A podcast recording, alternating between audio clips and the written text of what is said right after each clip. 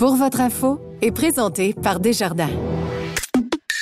Cette semaine, se lancer en affaires dans la bouffe sans se casser les dents. Mais le moment où ça commençait à vraiment être complexe, c'est quand même notre chaîne d'approvisionnement en tant que telle a commencé à. à Plus de baobab. à- exactement. Fait que les ports complètement bloqués. Euh, ta livraison de l'année de baobab, des centaines et des centaines de kilos qui est supposé de venir, euh, d'après laquelle tu attends depuis que tu as fait tous tes bords pour Toronto puis tu as plus. Là, tu te dis, euh, quand est-ce que ça vient? Rencontre avec le cofondateur d'une jeune pousse de l'alimentation, l'entrepreneur Sidiba, et l'autrice et entrepreneur Annick Decel, qui a signé le livre Entreprendre l'alimentaire. Je m'appelle Laurent Terrien. Bienvenue à Pour votre info.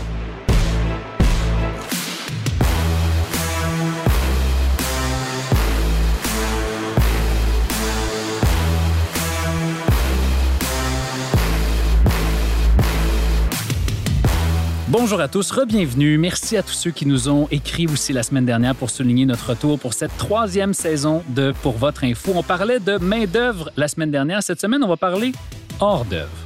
Excusez-moi, c'est un peu plate, mais c'est la meilleure que j'ai pu trouver. On va parler surtout de la transition entre la passion pour la nourriture vers la création de modèles d'affaires qui fonctionnent, en fait, qui sont pérennes, qui vont permettre de vivre de la passion de tous ces entrepreneurs qui lancent des business dans euh, l'entrepreneuriat alimentaire. Parce que c'est à la mode, disons-le, il y a plein de super belles entreprises qui sont nées euh, au cours des dernières années. Je pense aux Jus Loup, notamment les, les noix Prana, les fermes Loufa.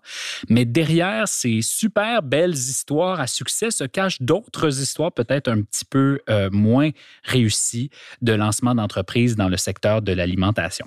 Alors, on va tout de suite accueillir nos deux invités. Annick Decel, bonjour. Bonjour. Merci d'être avec nous. Sidiba, bonjour. Bonjour. Annick, tu es l'autrice du livre Entreprendre l'alimentaire qui est sorti en 2019. Toi, tu as lancé toi-même ton entreprise euh, Création Légumes en 2011. Tu proposais des desserts aux légumes. Tu es allé euh, au Dragon. Vous avez été en business pendant euh, cinq ans. Tu as publié trois livres de recettes. Et finalement, tu as décidé de fermer boutique en 2016. On y reviendra, si tu le veux bien, dans un instant dans notre entretien. Sidi, tu es le cofondateur des bars Omana. Tu as lancé l'entreprise avec ton collègue de l'université Guillaume Bourg, que je salue parce qu'on est allé à l'université et en même temps, on s'est croisés sur les bancs d'école. Omana, c'est une barre énergétique, tu vas nous l'expliquer dans un instant, qui est faite à partir de poudre de baobab. Donc, votre modèle est très intéressant, très innovant à bien des égards. Je vais commencer avec toi, Sidi, si tu veux Ouais. bien. Euh, je disais, le modèle est innovant. Il est quasiment même plus intéressant, si tu veux mon avis, que le produit lui-même. Je prends le pas mal. Euh, Raconte-moi brièvement euh, d'où vient ce modèle-là, en quoi il consiste en, en quelques minutes? Euh, pour faire ça rapidement, en fait, le modèle en soi découle de la barre en particulier. Fait que la barre en tant que telle est faite à partir d'un fruit spécial, fait que c'est le fruit du baobab. On travaille avec 25 artisanes au Sénégal pour créer une barre qui est unique en termes de goût, mais aussi en termes de propriété, puis en termes d'impact social que ça a sur le terrain. À travers cet échange qu'on a eu avec ces dames-là, on s'est dit, il faut non seulement avoir un modèle qui se tient en termes d'impact social, mais aussi un modèle qui se tient en, en termes d'impact écologique. Puis on a créé justement ce modèle d'affaires basé en ligne sur des projections puis des modélisations qui nous aident à avoir l'idée presque exacte pour savoir combien de bars on va vendre par semaine. Donc, vous produisez pas plus que ce que vous avez déjà euh, vendu ou que vous apprêtez à vendre. Exactement, exactement. Fait qu'on produit vraiment juste ce qui a été vendu.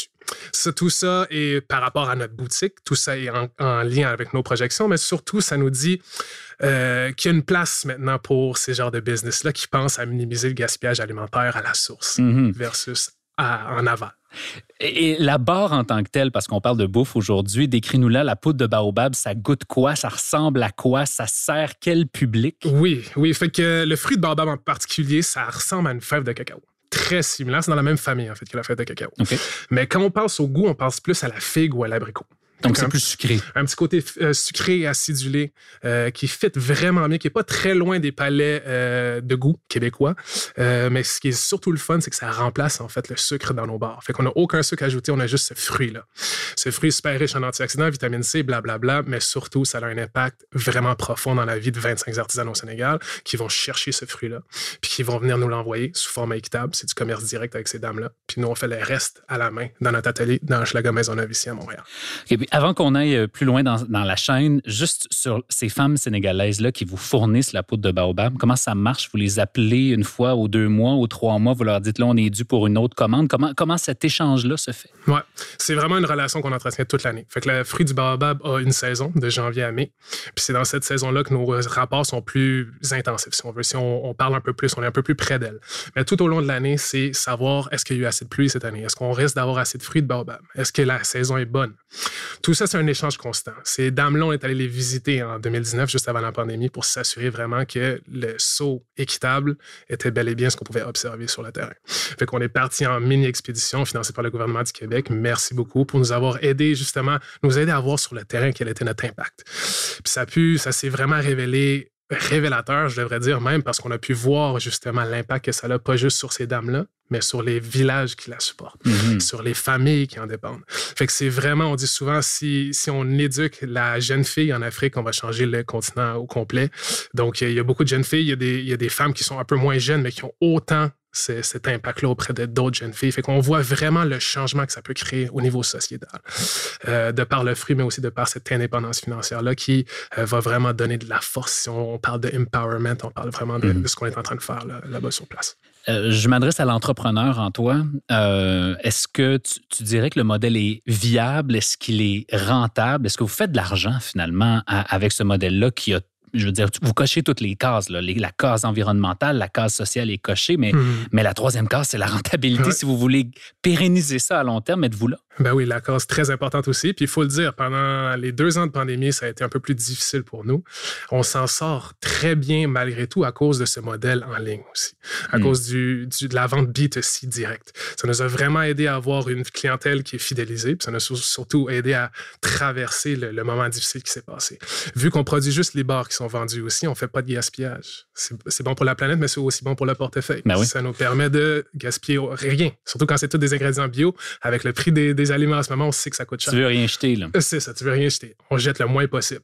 Euh, fait que vraiment, ça nous a aidé à rester rentable. Puis là, on a trouvé des partenaires qui sont de plus en plus intéressants, donc Métro, euh, d'autres entreprises qui viennent chercher euh, le peu de choses qu'on jette, comme Second Life aussi à Montréal, qui viennent chercher nos bords un peu déformés, un peu cassés. Fait que même ce qui est un peu trop moche à la vente, on trouve une façon, en fait, de le vendre, puis de le faire, d'en faire profiter les consommateurs québécois. Fait que à ce niveau-là, on a réussi à être rentable en bas de trois ans, ce qui est vraiment pour une entreprise dans l'alimentaire en tout cas, on, est content de le dire. Euh, on est loin d'être euh, multimilliardaire, mais on fait notre petit bout de chemin. Puis on et vous vivez de ça aujourd'hui. On vit de ça. Guillaume et toi. Oui, on est une petite équipe de cinq maintenant. Euh, ouais, trois personnes temps plein. Annick, on va aller vérifier. Merci, Sidi. On va, on va aller vérifier avec Annick si, si, vous avez bien fait ça vos premières années de, croissance.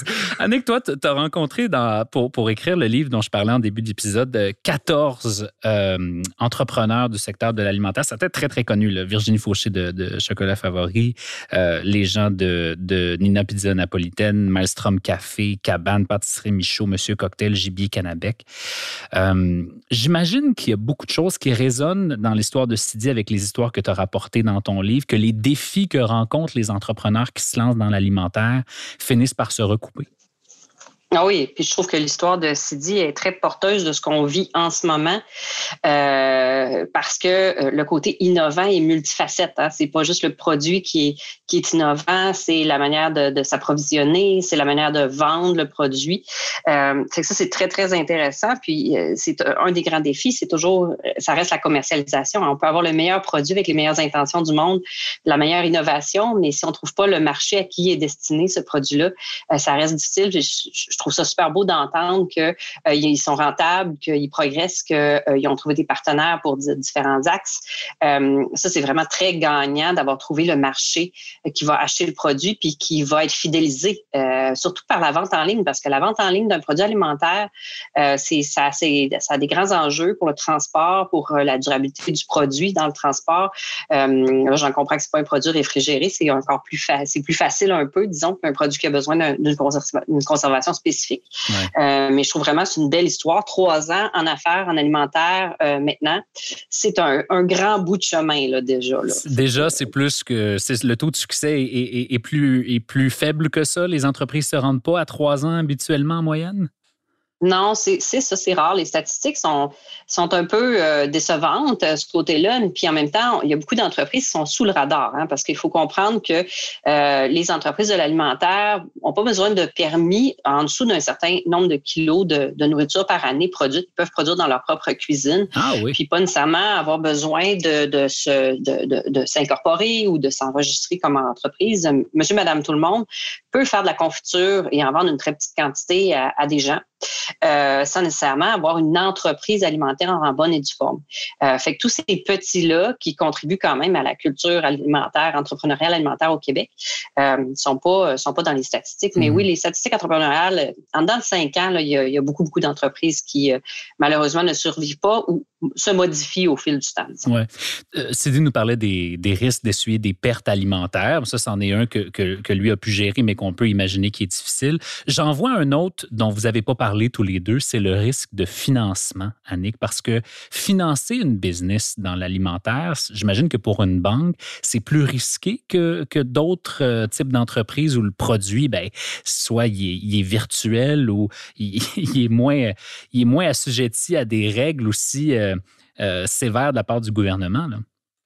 Oui, c'est ça. Les banques sont assez frileuses à prêter de l'argent pour des projets dans l'alimentation, dans la restauration, tout ce qui a rapport à l'agroalimentaire, parce que oui, il y, a, il, y a, toutes sortes de risques associés à l'agroalimentaire directement. Hein. Il y a les coûts justement de la nourriture qui fluctuent beaucoup, les processus, les permis, euh, toute la, normalisation du domaine, qui fait en sorte que pour les banques, c'est c'est pas nécessairement c'est plus risqué, disons, de prêter des sous à des gens qui se partent en alimentaire. C'est pas impossible d'en avoir, mais ça passe plus par des prêts personnels. Puis même le financement au niveau des ministères ou tout ça, il va être plus par la bande, justement pour développer de l'innovation, pour, euh, pour aller chercher de l'expertise ou pour faire des recherches euh, vraiment en nutrition sur mhm. des, des, des, éléments particuliers d'un produit. Euh, fait que ça, on va pouvoir avoir des financements pour ça. Mais pour la production puis le démarrage d'entreprise, euh, ben c'est ça, le, financement est, est, plus rare et plus difficile à aller chercher dans l'agroalimentaire. Euh, toi, tu, donc, as lancé ton entreprise en 2011. Euh, mm-hmm. tu, racontes que l'une des principales difficultés que, que vous avez vécues, c'est de vous faire connaître finalement. Puis que les entrepreneurs sous-estiment probablement dans ce secteur-là l'importance d'un bon marketing ou d'un plan de visibilité. Euh, ramène-nous en 2011 quand tu lances Légumes. Qu'est-ce que vous faites? Puis qu'est-ce que tu ferais différemment maintenant que tu as ce bagage-là puis que tu t'es positionné comme expert du domaine? Est-ce qu'il y a certaines décisions que tu as prises, tu te dis, je peux pas croire qu'on ait fait ça? Oui. Puis le pire, c'est quand j'aide des, entrepreneurs euh, qui débutent, ils ont souvent le même, la même réaction que j'avais. Euh, fait que c'est souvent de se dire, ben, je, je mets des choses sur Facebook, je mets des choses sur les réseaux sociaux, puis ma clientèle viendra. Tu sais, euh, euh elle arrivera toute seule. J'ai l'impression que ça résonne, ça résonne.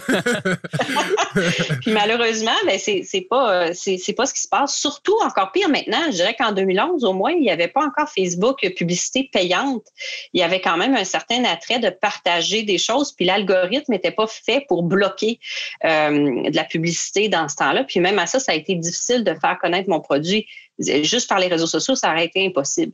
Euh, maintenant, c'est encore plus difficile et pourtant, les jeunes entrepreneurs, souvent, je dis jeunes, mais jeunes et moins jeunes, les nouveaux entrepreneurs ont cette pensée magique-là que d'avoir un, un, bon réseau Facebook, d'avoir des amis, ça va, ça va propager l'information. Puis c'est c'est pas le cas, c'est ça. Euh, mais en même temps, il y a des beaux exemples. Il faut juste être très patient. Je pense à Madame Lalrisky, euh, qui a participé à plusieurs de mes livres, euh, qui est une amie qui fait des, des galettes santé à la purée de date elle, elle a pris cinq ans à monter sa, sa clientèle, en fait, à monter son, son, fan club sur les réseaux sociaux en donnant des recettes, en donnant des trucs, en étant très patiente, en nourrissant son marché avant de sortir des produits puis des livres. Euh, fait qu'elle avait un, vaste étendue de fans qui n'attendaient que ça à ce hmm. stade-là. Fait que ça, c'est hmm. une belle utilisation. Mais on peut pas dire je sortirai le produit, puis je mettrai des photos sur Instagram et ça se vendra Build it and they instantanément. Oui, build it come, pas exactement. Mais c'est intéressant parce que, Sidi, vous vous, vous vous êtes financé par votre communauté. Vous avez lancé une campagne de sociofinancement qui a été un grand succès, 250% quelque chose comme ça de votre objectif. Vous aviez, vous, cette espèce d'amour-là d'une communauté qui vous a soutenu puis qui vous a même, qui vous a permis de, de compenser pour les, difficultés de vous financer euh, via les voies traditionnelles. Oui, Oui, parce qu'un peu comme Annick disait, on était conscient que ça allait être très difficile de rejoindre notre client, très difficile d'aller chercher justement cette masse critique de gens qui allaient dire oui à notre produit puis qui allaient mettre leur dollar où est-ce que, est-ce que leur oui était. Mais la, campagne de socio-financement a vraiment été utile pour nous pour faire connaître le produit, mais aussi pour permettre de fidéliser les gens à tout ce qu'il y avait derrière. Notre mm. marque a beaucoup derrière. Il y a le côté qu'on est la première marque au Canada à vendre toutes ces bars sans emballage individuel, le côté écologique. Il y a le côté des 25 artisanes euh, au Sénégal le côté équitable. Il y a le côté innovation de notre modèle d'affaires qui minimise le gaspillage alimentaire à son minimum. Fait qu'il y a beaucoup de choses à communiquer en même temps. Puis le fait de faire une campagne de socio-financement, ben, en dans trois minutes dans ton vidéo d'initial, tu peux montrer aux gens pourquoi ta compagnie de bar est différente que les autres. Chose qui est peut-être un peu plus dure à faire euh, avec une publicité de Facebook dont la personne a 0,2 secondes d'attention à te donner. Euh, la campagne de socio-financement, ça nous a permis d'avoir une belle landing page au début, une belle place où ce que les gens vont pouvoir se dire OK, c'est quoi Omana? Puis ils nous donnent un bon une minute, deux minutes pour savoir OK, comment ça se fait que ça s'est rendu en 46 heures à déjà leur objectif, à 100 de leur objectif? Quand les gens voient que ça marche bien, ils commencent à s'intéresser un peu. Puis ça nous a vraiment donné un tremplin pour le reste de ce qu'il y avait à suivre. Fait que nous, la campagne de financement a terminé en novembre 2019. Quelques mois après, il y avait la pandémie. Donc, cette campagne de socio-financement. Vous aviez plein d'argent puis vous aviez plus de clients pour vendent des bars. mais, mais, je me rappelle exact, on avait utilisé une bonne partie de cet argent-là pour mettre sur pied un nouvel emballage, un emballage compostable qu'on passait magnifique, qu'on allait présenter pour la première fois à Toronto. C'était le, 15, le 14 mars. Vous n'êtes jamais allé à On ne s'est jamais rendu. on a rebroussé chemin avec les valises remplies de hmm. Mais tout ça pour dire que cette campagne de sous-financement-là nous a permis de fidéliser ou d'aller chercher la, fidélité de nos clients qui avaient déjà dit oui au produit, qui comprenaient au maintenant, en fait. Fait que là, on a vraiment pu dire, OK, à partir de là, comment on fait pour rentabiliser cette communauté qu'on est en train de créer? On n'était pas encore rendu au niveau de Madame Labrinsky, mais, puis on l'est encore pas, mais on commençait à faire tourner ou à faire avancer notre petite boule de neige. Puis on a continué, puis continué jusqu'à temps qu'on arrive à un bon petit euh, une bonne petite masse de personnes qui est prêt à nous supporter mois après mois par notre système d'abonnement qui nous fait euh, perdurer jusqu'à maintenant. Donc, donc, Annick parlait des, des, façons de fidéliser la clientèle ou de rejoindre la clientèle. Vous, vous fonctionnez avec un modèle où la barre va arriver euh, par la poste tous les mois. C'est la meilleure façon pour vous de pérenniser le modèle d'affaires? Oui, surtout de modéliser aussi à savoir notre croissance, où est-ce qu'elle va aller. Ça nous donne une bonne idée. On, on gaspille presque rien de cette façon. Mm-hmm. Mais aussi, ça nous permet d'avoir un avantage compétitif sur le reste. Parce qu'il y a très peu de gens qui sont capables de faire une barre en deux semaines. Une nouvelle barre complètement. C'est un nouveau produit. On part de rien à on a une nouvelle barre complète en deux semaines. Ça veut dire que que ce soit avec une collaboration comme on fait en ce moment avec la compagnie Arterix, avec les cafés Faro, avec Lululemon, ça va nous prendre deux semaines quand même à faire la barre. Ça veut dire avec consultation avec tous les. Quand on est dans une industrie, quand on est dans une usine plutôt, traditionnel, ça prend six mois à huit mois de développement d'un nouveau produit. Fait que nous, on est très flexible, fait qu'on mise là-dessus sur notre modèle d'affaires. Mm-hmm. Ah. Pourquoi, Nick, euh, il n'y en a pas plus de Baromana? C'est-à-dire, ça me semble tellement facile, tellement évident quand c'est dit en parle. On sait qu'il y a des années de développement derrière, mais mm-hmm. est-ce que tu penses qu'il y a la fibre entrepreneuriale dans le secteur de l'alimentaire ou c'est la passion qui parle d'abord, puis la business vient après? C'est les deux. C'est ça le, défaut, je pense, euh, euh, de, de, de, l'entrepreneuriat. C'est que souvent, on est très passionné. Je pense que j'étais une personne très passionnée par mon produit, par ma. J'étais très créative. Malheureusement, j'entends Sidi, puis j'aimerais savoir toutes ses belles compétences et ses qualités entrepreneuriales parce que on entend aussi quelqu'un qui a euh, son développement d'affaires très en tête et qui a sûrement ses chiffres aussi et ça, tout, ce, qui, ce qui mobilise en arrière vers son succès. très, on le sent très en contrôle de tous ces aspects-là. Ça, c'est mhm. pas malheureusement donné à tout le monde d'avoir ces habiletés-là ou de bien s'entourer pour les avoir. Moi, souvent, quand je parle de nouveaux entrepreneurs, je dis, ben, tu sais, moi, je n'étais pas très bonne dans tout, mais j'aurais dû comprendre que m'entourer m'aurait amené plus loin. Euh, m'entourer m'aurait permis de gravir des échelons que je pouvais pas faire seule. Euh, mais à cette époque-là, j'avais pas encore compris ça. Euh, quand j'entends des histoires comme celle de Sidi, je, vois là-dedans, oui, quelqu'un de très compétent, qui a très à cœur son produit, qui est très passionné, mais qui a tout aussi euh, été chercher tous les côtés euh, vraiment administratifs et, et entrepreneuriaux à, de, de, base à avoir. Et, et ce soutien-là, parce qu'effectivement, c'est pas donné à tout le monde, puis c'est pas tout le monde qui arrive avec ce, ces compétences-là, ou même qui a eu euh, la chance de passer quelques années sur les bancs d'école à étudier les meilleures tactiques de mm-hmm. commerce. Euh, comment on fait quand on se lance en affaires, puis qu'on vient pas de, de, du milieu des, des affaires comme celui-là, mais qu'on vient davantage du secteur de l'alimentaire pour aller les chercher? C'est quoi les réseaux d'entraide ou, ou les stratégies à mettre en place? Il y a notamment des incubateurs, je pense.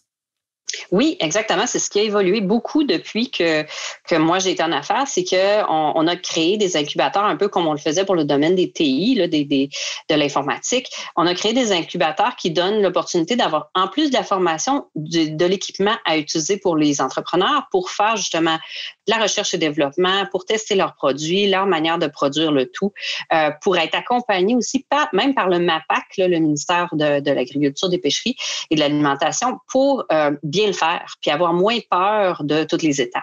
Euh, fait que ça, c'est vraiment dynamisant pour le secteur d'avoir de l'accompagnement de, d'incubateurs comme ça qui entourent vraiment euh, les jeunes entrepreneurs euh, de tous âges, les nouveaux entrepreneurs pour euh, les amener vers le succès. je pense que c'est vraiment ça qui fait toute la différence maintenant. Puis, en plus de ça, ben, pour les entrepreneurs d'aujourd'hui, il y a beaucoup plus de formations en ligne, puis de ressources, de, de sources de mentorat. Et puis, on oublie aussi que le domaine de l'alimentaire, c'est un des domaines où les gens s'entraident beaucoup euh, comme entrepreneurs. Donc, il y a beaucoup d'ouverture à discuter entre entrepreneurs des enjeux, des défis et des ressources euh, qui sont disponibles et puis de mettre la puce à l'oreille à ceux qui, euh, qui débutent sur comment bien faire les choses puis comment arriver à, un succès. Mm-hmm. il n'y a pas beaucoup de chasse gardée, ce qui est excellent. C'est dit, on, quand on t'écoute, ça a l'air tellement facile.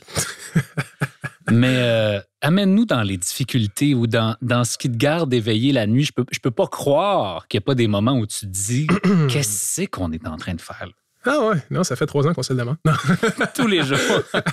non, mais pour être honnête, euh, honnête là, euh, pendant la pandémie, bon, juste pour faire du pouce sur l'histoire que je comptais juste avant, on allait à Toronto, on avait les valises remplies de bars. C'est la première fois qu'on sortait en public en grand avec notre nouvel emballage. Oui, puis deux billets d'avion à Toronto, puis deux chambres d'hôtel. Hein? Oui, exactement. Avec des dizaines de milliers d'actifs ou de stocks dans les. Tout ça qu'il a fallu trouver une façon très originale de les écouler. Mais à partir de ce moment, jusqu'à. Il y a, il y a je, sais pas, je dirais presque un an après ça, il a fallu être très, très original dans la façon où est-ce qu'on allait faire notre marketing. Parce que nous, on misait sur ce genre d'événements-là. On misait sur Toronto. On misait sur les événements ici à Montréal pour se faire connaître. On n'est pas, on n'est pas, euh, on n'a pas du backing financier immense. On s'est fait financer pour notre communauté, comme tu disais. Fait qu'il faut être très agile avec le budget qu'on a. Fait que ça fait en sorte que certains événements, euh, euh, c'était un peu plus dur de se faire connaître sans ces événements-là, je devrais dire. Mais le moment où ça commençait à vraiment être complexe, c'est quand même notre chaîne d'approvisionnement en tant que telle a commencé à. Plus de baobab. exactement. Fait que les ports complètement bloqués. Euh, ta livraison de l'année de baobab, des centaines et des centaines de kilos qui est supposé de venir, euh, d'après laquelle tu attends depuis que tu as fait tous tes bords pour Toronto puis que tu n'en as plus. Là, tu te dis, euh, quand est-ce que ça vient? Hmm. Puis si ça vient pas bientôt, mais qu'est-ce qu'on fait? Il n'y a pas grand fournisseur de baobab ici. Fait qu'il a fallu être très, très agile pour trouver. Dans ces moments-là où est-ce que le, cash flow, le fonds de roulement se fait bas et le marketing est difficile à aller chercher, puis même ta chaîne d'approvisionnement commence. Ça marche plus, là, tu te dis, oh, tu commences à faire, comment on fait? On a passé partout. Puis pour aller dans les détails que je, ne dis pas souvent, on a même pensé à des idées d'une partie de notre local de créer une cuisine communautaire collaborative avec d'autres entrepreneurs pour essayer de, diminuer l'impact du loyer sur notre... Tu sais, on a passé partout. On a passé par, est-ce qu'on vend des, livres de recettes e-book? Il y a vraiment plein de choses qu'on a essayé. Qu'est-ce qui vous a sauvé finalement? Plusieurs choses. Notre système d'abonnement. Puis les gens qui étaient déjà inscrits puis qui sont restés. Parce que ça, c'était des revenus qui rentrent. C'est des revenus qui rentrent tout le temps. puis ce qui est vraiment incroyable là-dedans, c'est que les gens qui sont, inscrits dans le premier temps qu'on a lancé le système d'abonnement sont encore là maintenant. Fait que la fidélité de ces gens-là, c'est incroyable. Puis on parle, on parle de centaines de gens qui, peu importe la saveur du mois qu'on sort, vont être là.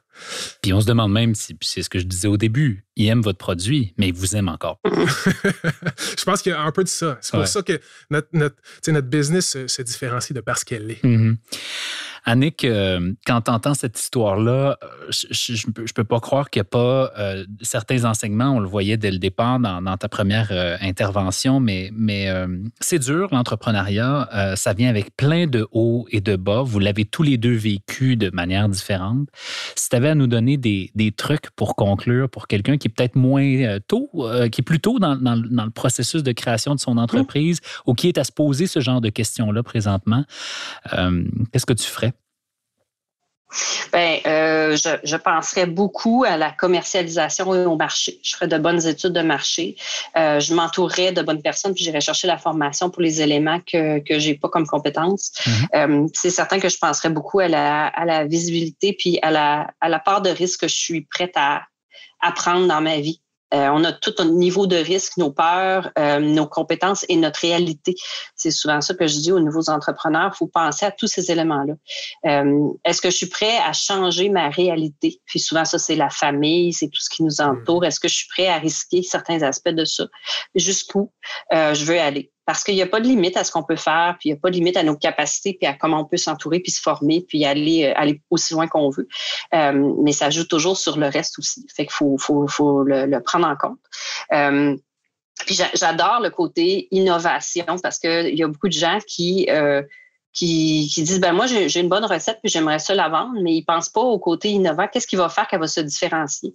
Ben beau avoir la meilleure confiture aux fraises, mais c'est quand même elle va tomber parmi toutes les autres confitures aux fraises. Ça va être difficile de la faire goûter euh, puis de la faire apprécier. Qu'est-ce qui va mm-hmm. amener justement cette histoire d'amour là entre le, client puis le produit qui va faire en sorte qu'il va euh, venir et revenir?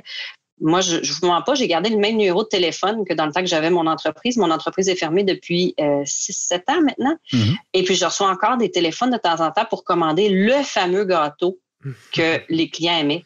Euh, puis là, ils en ont entendu parler. Puis là, je me dis, bon, j'ai peut-être raté ma, mon affaire en fermant.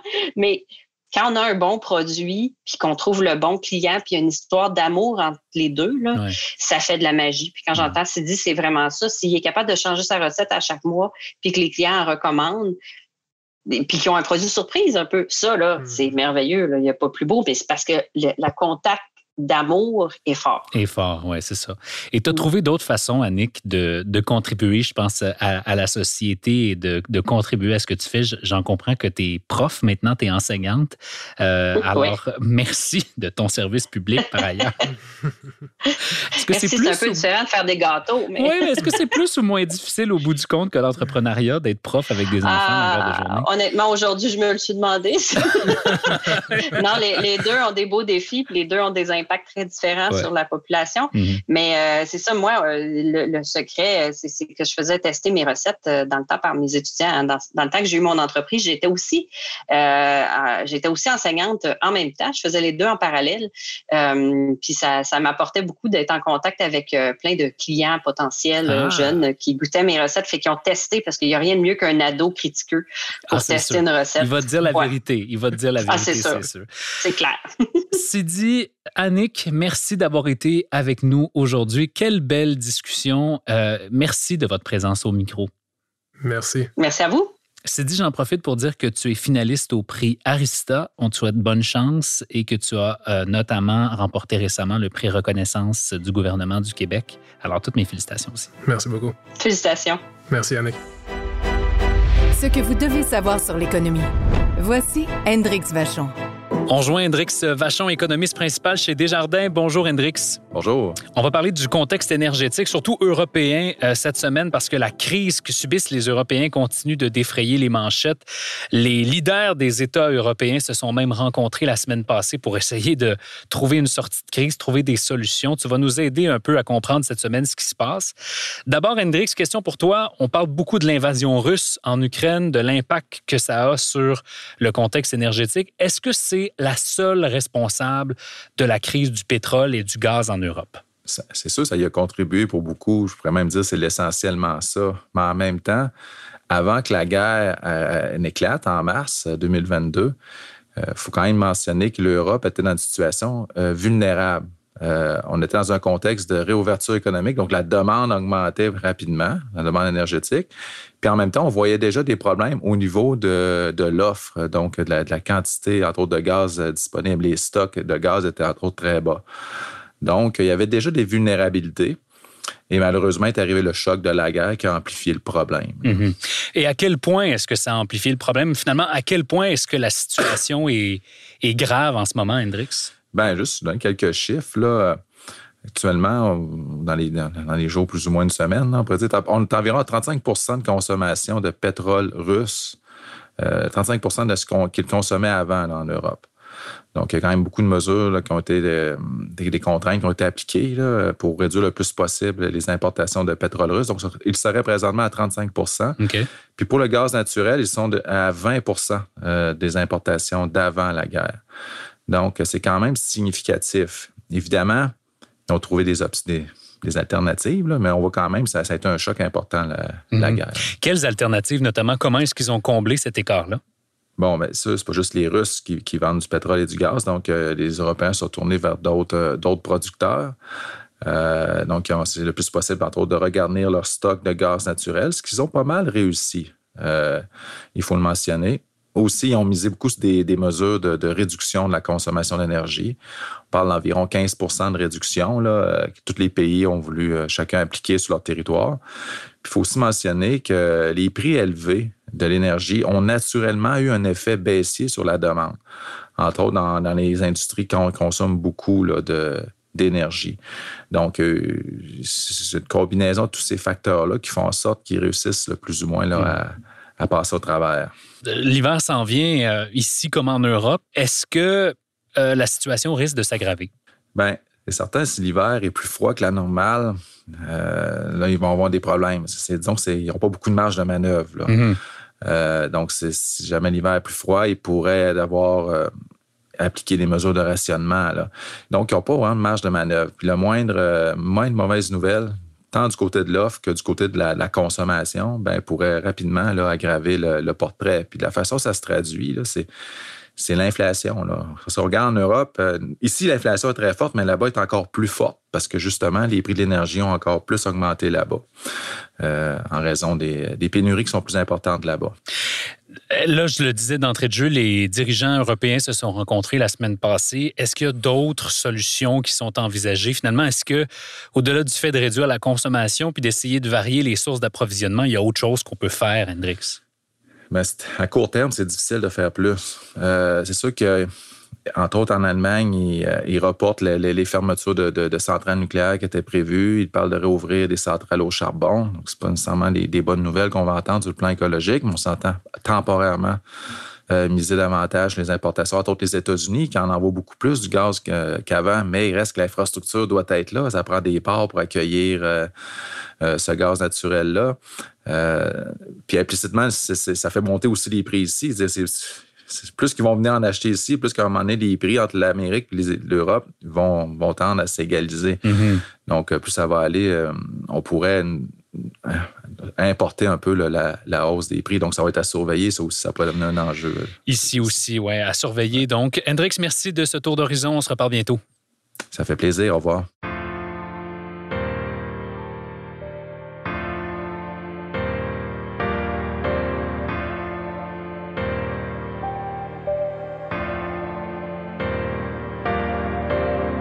Voilà, c'est tout pour nous aujourd'hui. Pour votre info est un balado indépendant présenté par Desjardins. Notre recherchiste est Philippine de Tinguy.